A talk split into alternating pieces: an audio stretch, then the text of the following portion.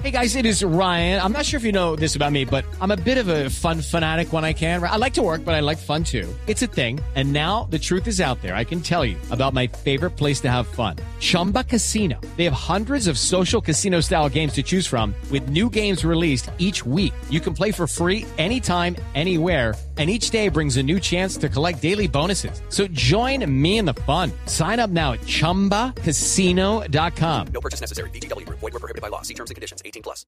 Antes de que hablemos, antes de que hablemos con usted del tema de acueductos, ¿qué está pasando con los precios de la, de, de la finca raíz en el país? Uy, pero, sí. espe- pero especialmente en Bogotá, porque hay unos que dicen que aquí lo que hay es una burbuja, que no sé qué. ¿Qué es qué realmente es lo que está pasando? Porque es que cuando usted ya ve que sacan proyectos, lo voy a decir, al lado de mi casa acaban de tumbar un edificio, acaban de sacar un proyecto a 21 millones el metro y hay lista de espera.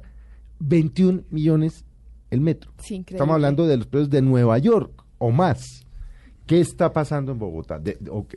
O sea, que ese fenómeno de la... Porque es que ese es, un- ese es otro tema que, que debe interesarle al gobierno. Es, ¿Por qué esto? Es porque ¿A qué hora se dispararon los precios de la vivienda en Bogotá? Bueno, dos temas. Primero, ¿por qué no hay burbuja? Y ya te respondo. Por eso le digo, hay quienes dicen que hay burbuja, hay quienes dicen que no hay burbuja. Burbuja no hay porque el país todavía sigue muy bajito en, cre- en crecimiento hipotecario. El país todavía no ha cerrado sus heridas del UPAC. El país eh, en el año 1994 tenía un crecimiento de la cartera hipotecaria superior al 12% sobre el Producto Interno Bruto. Hoy nada más tenemos eh, un 4.9. Quiere decir que el país con mayor número de habitantes y con mejores ingresos, todavía la cartera hipotecaria es muy chiquita.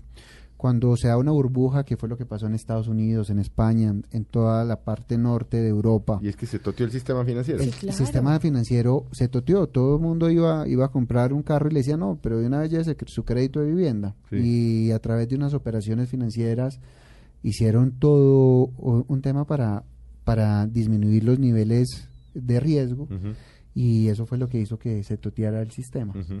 Nosotros no tenemos eso en el sistema financiero ¿Qué? y tenemos una, car- una, una cartera, y el 4.9 que tenemos, una cartera de moralidad crediticia muy sana. La cartera hipotecaria no tiene un 2% de incumplimiento, lo cual demuestra que no hay, no hay síntomas de burbuja.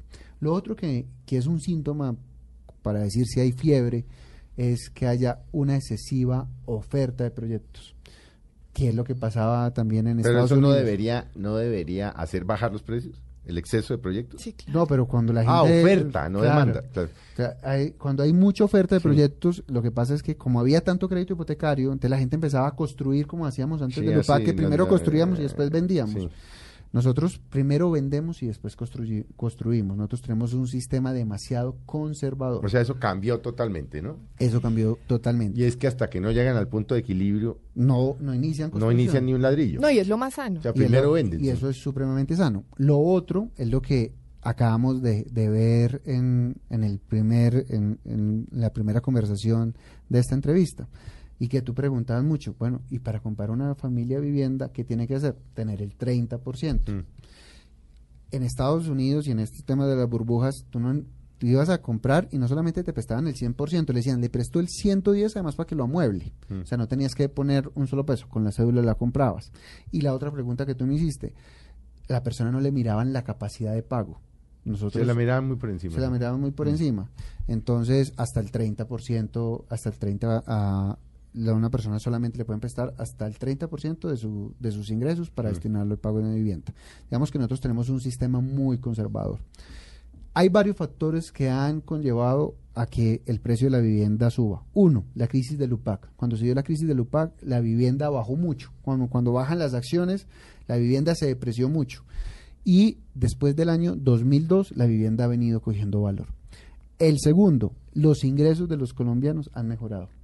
Yo sé que a usted no le gusta ese tema, pero han mejorado. Pero usted es muy crítico. Mm, mm, bueno, a los del salario mínimo más bien poco, ¿no? pero Sí. tenemos una clase media más, más, más grande. La clase media ha crecido y Ha está crecido. mejor eh, pagada. sí. En ciudades como Bogotá el 40% es clase media Mm. y en ciudades como Bucaramanga el 52% es clase media. Entonces hay un- una mayor capacidad de compra.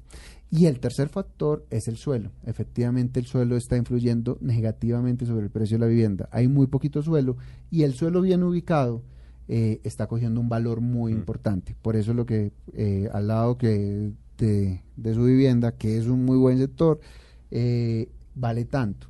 Entonces, y el, y el cuarto factor que también nosotros hemos estudiado es que está llegando mucha inversión extranjera.